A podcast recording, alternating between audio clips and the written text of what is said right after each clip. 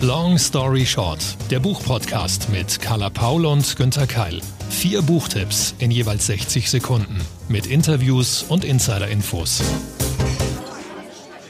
Carla, schön dich zu sehen. Wo warst du so lange? Endlich wieder Long Story Short was war es jetzt, zweieinhalb Monate Pause? Puh, ewig lang, ja, unglaublich. Wahrscheinlich gibt es schon Gerüchte im Internet, wir hätten uns zerstritten, mhm. wie berühmte Monarchenpaare oder ähnliches.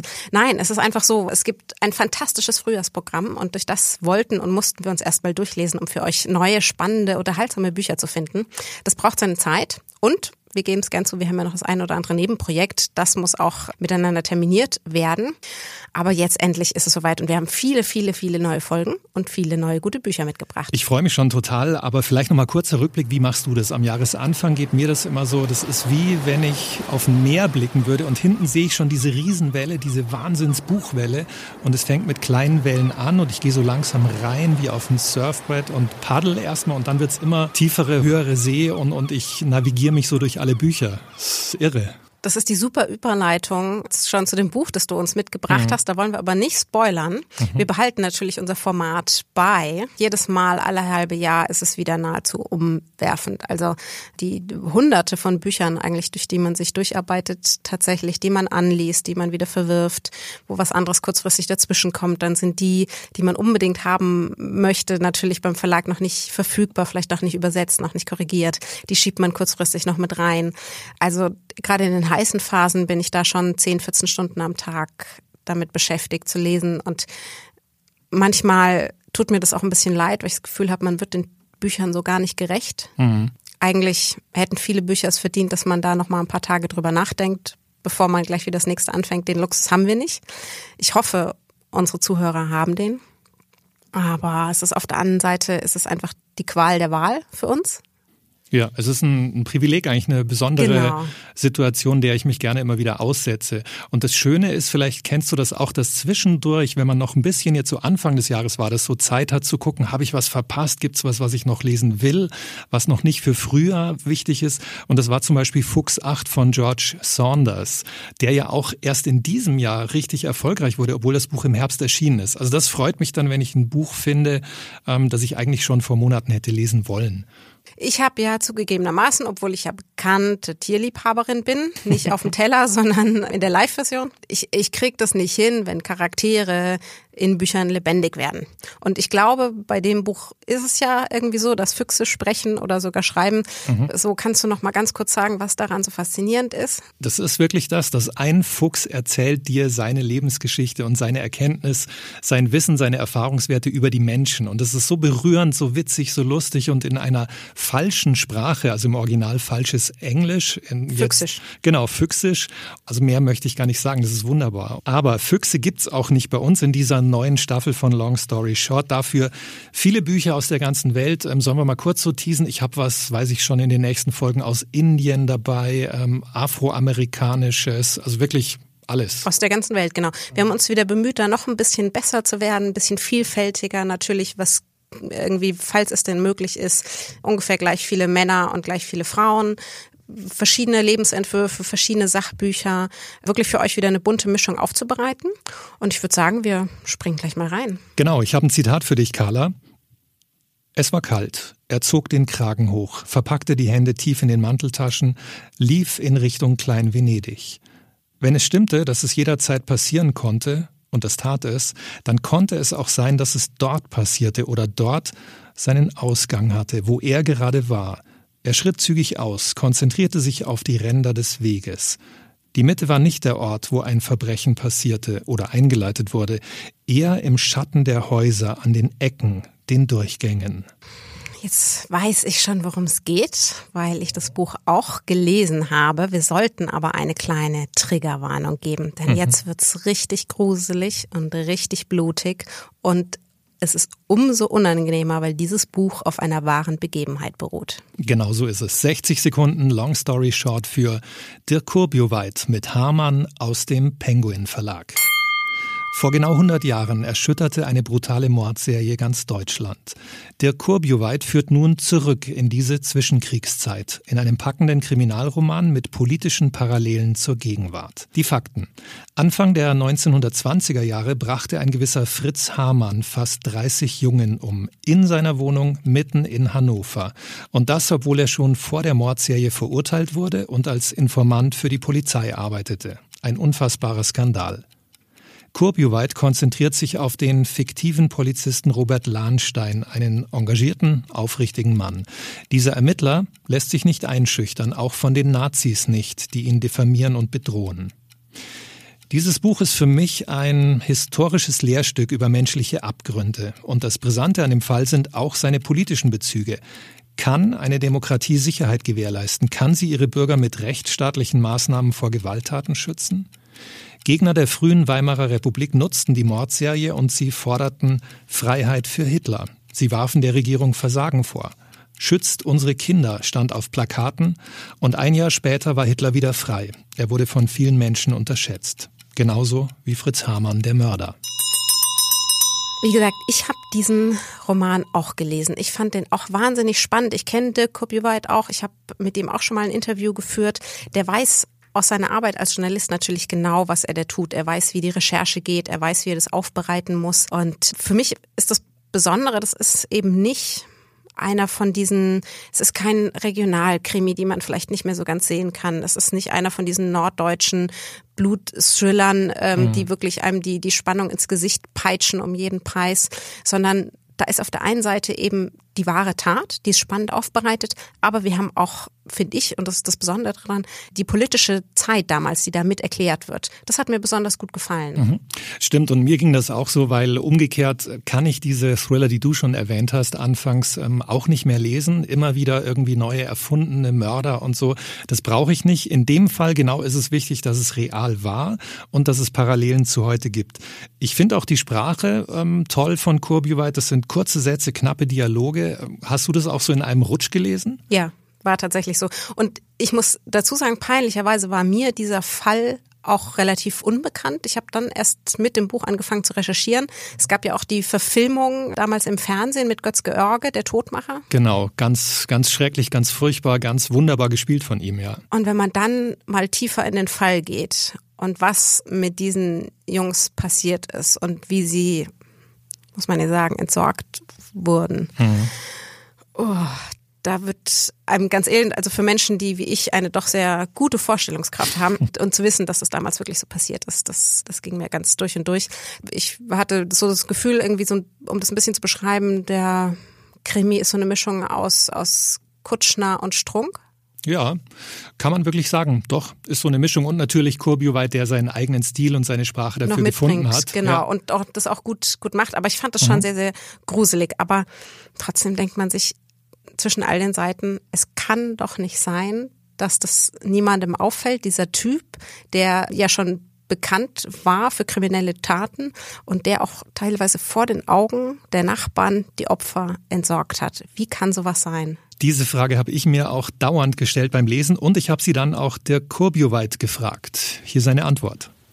Dafür gibt es meines Erachtens zwei Gründe. Der eine Grund ist, dass es natürlich eine total verrohte Gesellschaft war damals, Anfang der 20er Jahre. Gerade liegt der, der Krieg hinter ihnen, in dem ja Brutalität, Gewalt normal waren, legalisiert waren und die Männer, die aus dem Krieg zurück kamen, die brachten diese Eigenschaft, diese Verrohung eben mit in die Gesellschaft. Und wir wissen, dass eben die frühen Jahre der Republik eben auch sehr, sehr gewalttätig waren. Es war auch eine verarmte Gesellschaft. Äh, ich meine, die spanische Grippe hatte ja auch ganz viele Menschen, Millionen Menschen hinweggefegt. Da fehlten die Ernährer der Familien. Es fehlte durch den Krieg auch an, an Nahrungsmitteln. Die Menschen haben gehungert und in diesem Milieu sozusagen, da fehlte natürlich auch die Achtsamkeit für den anderen und die Aufmerksamkeit und ich glaube, dass sich da eben ein, ein Mörder, ein Serienmörder wie Fritz Hamann besonders gut entfalten konnte. Doch es waren ja offenbar nicht nur die Umstände einer verroten Zeit, sondern auch die Zustände im Polizeipräsidium Hannover. Da waren Leute, die hatten mit Fritz Hamann Karriere gemacht. Ich meine, Hamann, so unvorstellbar das für uns heute ist, der äh, war Polizeispitze. Also der hat mit den Kriminalpolizisten zusammengearbeitet, der hat denen Tipps gegeben und da haben manche ihre Karriere mitgemacht, indem sie eben erfahren haben über Hamann, wer dort mal was geklaut hatte, äh, wer im Schwarzhandel war, aktiv war oder vielleicht auch wer was vorhatte und da konnte man die Verbrechen äh, unterbinden. Und das kann natürlich eine Karriere befördern. Und deshalb hatten einige Polizisten, also mindestens einer, würde ich mal sagen, äh, gar kein Interesse daran, dass Fritz Hamann hinter Gittern verschwindet oder eben äh, enthauptet wird, sondern man hat, würde ich sagen, auch einfach weggeguckt und äh, wollte nicht genau wissen, was der da eigentlich treibt. Kommen wir zur politischen Dimension des Falls. Carla und ich haben ja vorhin schon drüber gesprochen. Ich musste beim Lesen immer wieder an die Hetze der AfD denken. Sieht der Autor auch aktuelle politische Bezüge in diesem Fall? Ich sehe da eine Menge Bezüge zu heute.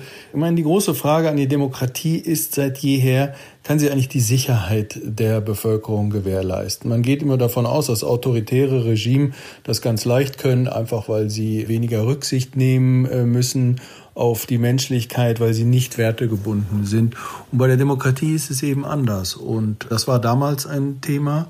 Sozusagen ist die Demokratie, die junge Demokratie in der Lage, die Bevölkerung zu beschützen? Und diese Frage äh, stellt sich heute auch immer mal wieder, wird natürlich gerne auch von rechts gestellt, um die Demokratie in Bedrängnis zu bringen. Und das haben wir heute durch die AfD eindeutig. Also immer, wenn es äh, Mordfälle gibt, an denen vielleicht eventuell Flüchtlinge beteiligt sind oder die Ereignisse am Kölner Hauptbahnhof zu Silvester, wird das natürlich sofort gegen die Demokratie in, in Stellung gebracht. Oft heißt es ja, in unserer politischen Gegenwart lägen grundsätzlich Parallelen zu den 1920er Jahren. Aber kann man das wirklich sagen? Was ich eben als, als Hauptparallele sehe, ist, dass einerseits äh, in den Parlamenten und auf den Plätzen eben diese Hassreden gehalten werden, wie jetzt von der AfD auch. Björn Höcke ist jüngst bei Pegida aufgetreten. Und zum anderen ist eben äh, rechten Terror auf den Straßen gibt. Und das haben wir jetzt gerade erlebt. In, in Hanau war es so und äh, in Halle an der Saale war es auch so. Damals war es eben koordiniert. SA und SS waren Organisationen, die von der NSDAP gesteuert wurden. Und diesmal waren es Einzeltäter, die nicht von der AfD gesteuert sind. Gleichwohl, das Klima, das solche Täter brauchen, das ihnen den Mut macht, eben äh, solche Taten zu begehen, dafür sorgt eben auch die AfD.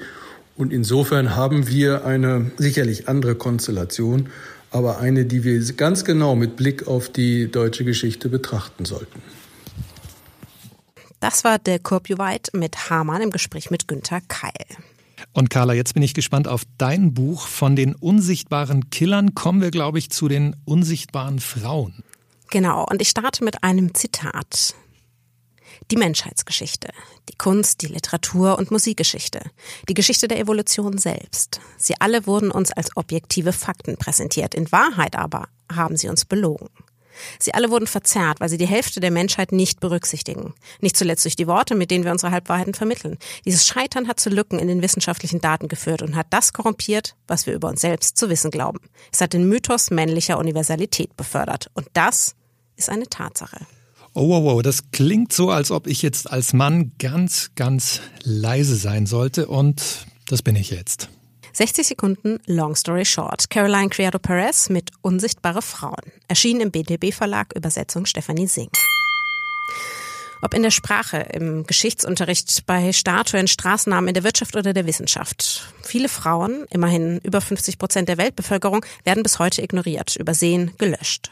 Die Journalistin Criado Perez weist in den meisten Lebensbereichen massive Ungleichbehandlung nach, die sogar täglich tödliche Folgen hat. Zum Beispiel, weil Medikamente vorrangig an Männern getestet werden, diese bei Frauen aber andere, teilweise tödliche Auswirkungen haben. Zum Beispiel, weil Ärzte und Ärztinnen Krankheiten nur anhand männlicher Symptome gelehrt werden und Frauen deswegen mit Herzinfarkt wieder nach Hause geschickt werden. Zum Beispiel, weil Frauen zu 47 Prozent öfter beim Unfall schwer verletzt werden als Männer, weil die dazugehörige Sicherheitstechnik, wie zum Beispiel der Sicherheitsgurt, für Männer ausgelegt ist. Und das ist nur die Spitze des Eisbergs. Ein unfassbar kluges und lange sowie ausführlich recherchiertes Buch voller unschlagbarer Zahlen. Perez weist die Benachteiligung in jedem Lebensbereich nach und schürt Seite um Seite die Wut ob der Ungerechtigkeit. Hoffentlich reicht der Zorn bei den Lesern, um zu verändern. Und das schnell. Puh, da kann ich mich nur anschließen. Ähm, Carla, war dir all das bewusst? Also du bist ja schon sehr lange aktiv im feministischen Bereich, aber ich muss sagen, mir, ich habe zwar mal was über diese Medikamentengeschichte gelesen, dass da immer nach Männern getestet wird, aber in dem Ausmaß kannte ich das nicht. Klar, so eigentlich, ohne dich jetzt schämen zu wollen, aber du bist natürlich ein, ein weißer Mann und dafür kannst du ja auch nichts. Männer, und das ist auch so ein grundsätzlicher menschlicher Grundsatz gehen meist davon aus, dass ihre Weltsicht und ihre Erfahrungen für die Allgemeinheit gelten.